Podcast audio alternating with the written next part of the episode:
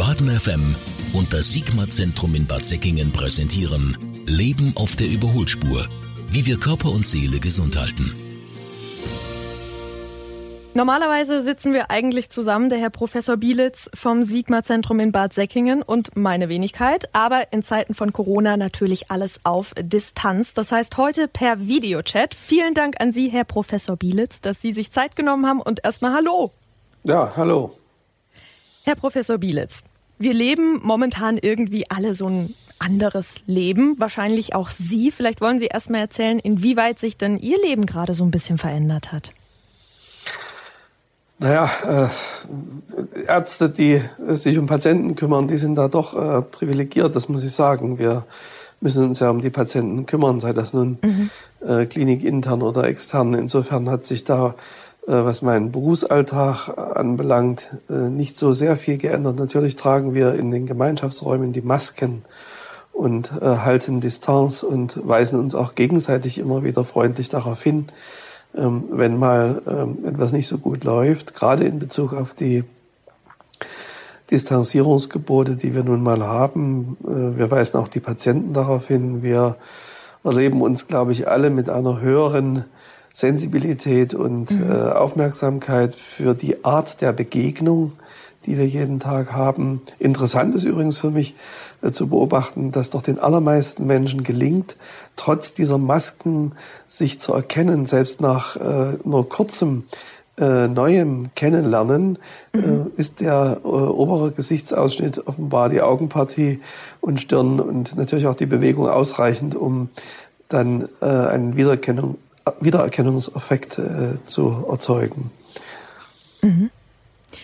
Jetzt ist es eine komplett neue Situation für uns alle irgendwie. Und es hat sich wahnsinnig viel verändert. Ich meine, wir werden ja auch alle geflutet mit Informationen. Wir können uns ja kaum retten davor. Ähm, was glauben Sie, inwieweit verändert diese Situation denn so ein Mensch generell? Ja, von Veränderungen will, will ich jetzt noch gar nicht so äh, viel sagen. Das geht ja fast ins Spekulative. Aber ich äh, denke, dass Menschen ähm, jetzt zunächst mal gegenwärtig auf sich äh, mehr zurückgeführt sind. Das gilt mhm. vor allem für die äh, mit wenigen Sozialkontakten, die jetzt umso mehr merken, dass sie noch mehr auf sich zurückgeführt sind.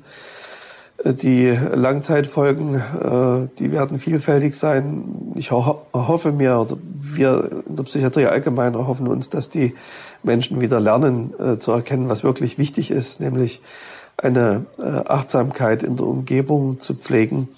Manch einer entdeckt vielleicht auch wieder das Briefeschreiben mhm. und die gemeinsam verbrachte Zeit dürfte wertvoller werden. Veränderungen im gegenwärtigen Zeitpunkt sind natürlich in der Psychiatrie vielfältig. Äh, in der Psychopathologie, also in den Symptomen, die die Patienten äh, haben und denen auch mehr oder weniger äh, bewusst ist, was sie spüren. Wir haben mehr ängstliche Verarbeitungsmuster, wir haben mehr Suchtdruck unter den Patienten, wir haben mehr mhm. entgleiste Konsummuster, also deutlich mehr ähm, Intoxikationen durch die äh, Corona-Krise.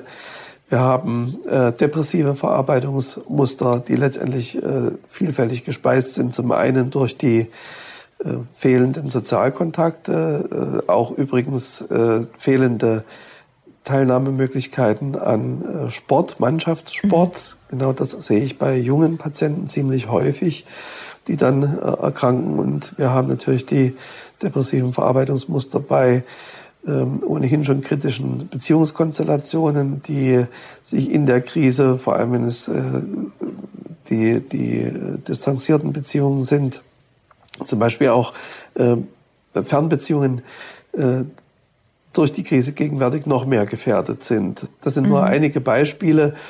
Ähm, teilweise sehen wir auch die zwanghaft äh, getönten Patienten, die nun noch ängstlicher sind und äh, befürchten, sich anzustecken. Okay. Also generell finde ich, man merkt ja auch so im eigenen Umfeld, dass die Leute einfach entweder total in sich gekehrt sind, ruhen und das Beste aus der Situation machen. Und dann gibt's auch die Personen, die irgendwie ein bisschen trauriger sind, die ihre Leute vermissen, die Familie vermissen. Also ich habe auch Momente, in denen ich denke, ach, wie schön wäre es denn jetzt irgendwie mal wieder Freunde zu treffen oder rauszugehen, Bierchen zu trinken. Ähm, wie schafft man es denn trotzdem, in dieser Zeit irgendwie positiv zu bleiben? Was, was kann man für sich selber tun? Ja, sich äh, reflektieren mhm. im äh, täglichen äh, Selbstmanagement. Das ist, glaube ich, wichtig. Und dazu gehört ein regelmäßiger Tagesablauf, eine äh, auch ritualisierte Arbeitsweise für Menschen im Homeoffice. Äh, die mhm. sollen eben nicht im Schlafanzug äh, an den PC gehen. Ähm, man tut gut daran, die Sozialkontakte, die man haben kann per Skype oder Telefon, ähm, auch zu ritualisieren und sich dafür feste Zeiten einzuplanen. Es ist wichtig, äh, das nicht schleifen zu lassen, was vor allem den vereinsamungsgefährdeten Patienten schwerfällt.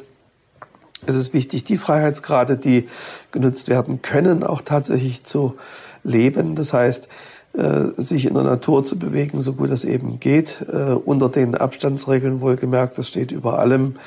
Äh, und ansonsten gilt, was immer gilt. Also Struktur, Struktur, Struktur, gesunde Ernährung, Verzicht auf alles, was potenziell krank macht, aber nicht ganz auf den Spaß des Lebens verzichten, soweit es eben geht, wenn man alleine ist oder eben nur mhm. mit einem Partner zusammen ist und nicht den Freundeskreis treffen kann. Okay.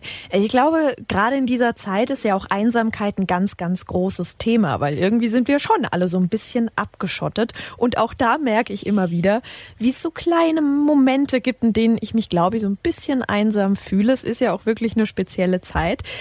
Was kann man denn tun gegen dieses Gefühl der Einsamkeit? Es sitzt ja wirklich dann auch echt tief und es ist nicht unbedingt angenehm. Was hilft denn da?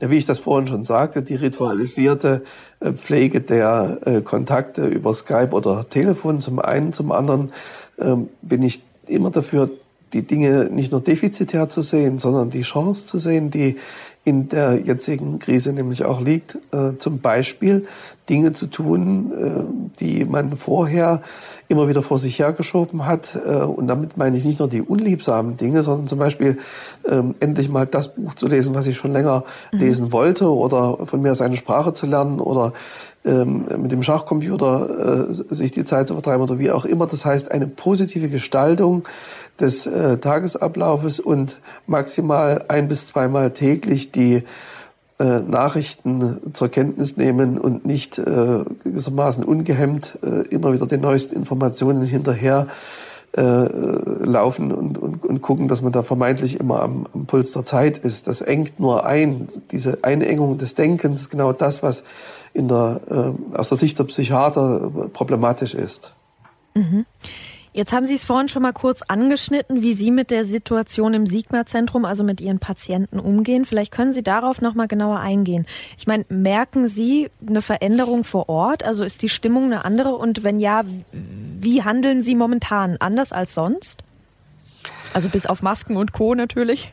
Ja, also äh, gut, die Masken, die sind äh, augenfällig, das ist klar. Äh, es gibt eine Veränderung. Die Patienten mhm. gehen nach einem gewissen Lernprozess achtsamer mit sich um. Das ist schon mhm. so.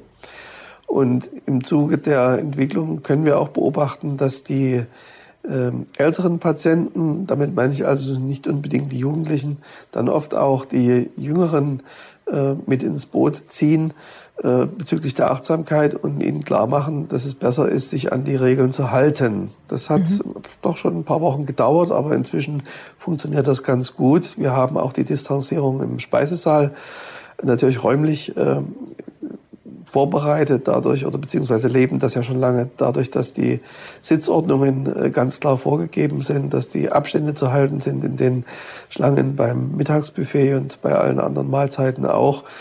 Wir wickeln die Bestecke ein in äh, Servietten, sodass äh, die äh, Kontaktflächen beim Herausnehmen von nicht eingewickeltem Besteck auch dadurch vermindert werden. Und wir haben natürlich hausintern etliche andere Hygienemaßnahmen durch mhm. äh, häufigeres Desinfizieren von Flächen. Das sind ganz praktische äh, Alltagserfordernisse, die in jeder Klinik, äh, denke ich, gehandhabt werden. Und ich glaube nicht, dass wir uns da großartig unterscheiden von anderen Sozialeinrichtungen. Mhm. Okay, also zusammenfassend nochmal für alle Menschen, die gerade so ein bisschen es etwas schwerer haben in dieser Zeit, die ihre Leute vermissen, die vielleicht Familie im Ausland besuchen wollten, die eine große Reise geplant haben. Im Prinzip ist es jetzt wichtig, sich zurückzunehmen, positiv zu bleiben und Dinge für sich zu tun. Das ist richtig. So ist das. Und gleichzeitig müssen diejenigen, die äh, doch noch im Arbeitsprozess stecken, schauen, dass sie da äh, die Achtsamkeit, äh, wenn sie es nicht so gut bisher im Fokus hatten, ähm, berücksichtigen und gegenseitige Rücksichtnahmen und auch freundliches Aufmerksammachen leben. Okay, jetzt ist das Wort Achtsamkeit schon ein paar Mal gefallen. Für die Menschen, die jetzt vielleicht nicht äh, ständig mit diesem Thema Achtsamkeit äh, zu tun haben oder für die es das erste Mal ist, dass man darüber spricht, ähm, gibt es denn eine Achtsamkeitsübung, die Sie empfehlen können, die Sie kennen, die taugt, die gut ist und einem hilft? Es gibt unzählige Möglichkeiten, äh, achtsam mit sich umzugehen und das zu üben. Mhm. Ganz beliebt und ganz einfach ist das äh, sich konzentrieren auf die Atmung, die Rituale des Alltags ganz bewusst gestalten und pflegen, mhm. die Körperreisen, die man machen kann, indem man sich konzentriert auf bestimmte Körperpartien, das systematisiert und immer wieder in den Alltag integriert und ähm, ja, vielleicht auch in der einen oder anderen Situation äh, achtsamer äh, mit sich selber umgeht, indem das reflektive Moment äh, bewusster ähm, erinnert wird. Also die äh, innere Grundhaltung als Basis für ein, sagen wir es ruhig mal, etwas vielleicht zögerlicheres und äh, vorsichtigeres äh, Commitment untereinander zu sehen. Okay, dann vielen, vielen lieben Dank an Sie, Herr Professor Bielitz, für die Zeit und äh, vielen Dank auch für diese inspirierenden Worte. Danke. Ja, gerne. Baden FM und das Sigma-Zentrum in Bad Säckingen präsentieren Leben auf der Überholspur. Wie wir Körper und Seele gesund halten.